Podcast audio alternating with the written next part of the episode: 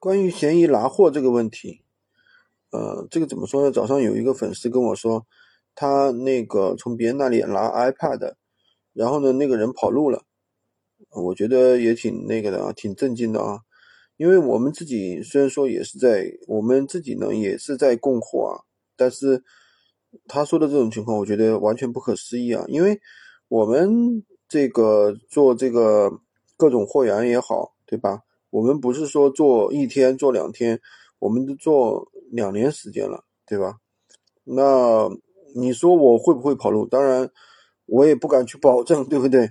因为从人性的角度来讲，这个从我自己来讲，我是不会去做这件事情。但是你说从可能性上来讲，我也是个人呀，对不对？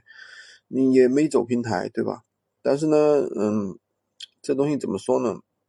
我们也不可能跟大家去走平台。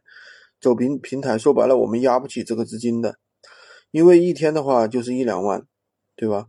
一天一两万的话，你让我压个十天，就是十几二十万，那我压得起啊。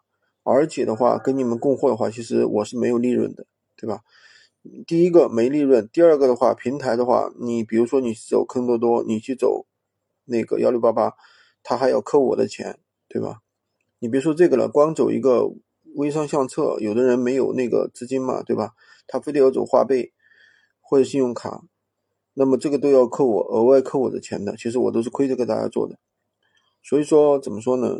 确实找到一个靠谱的货源是蛮重要的。但是呢，呃，我们这边的话有十几种货源啊，大家自己擦亮眼睛吧，就是不要去找那些不靠谱的，突然跟你跑路了，对吧？这个就这个就悲伤了，一下子可能一千块钱、两千块钱就没了。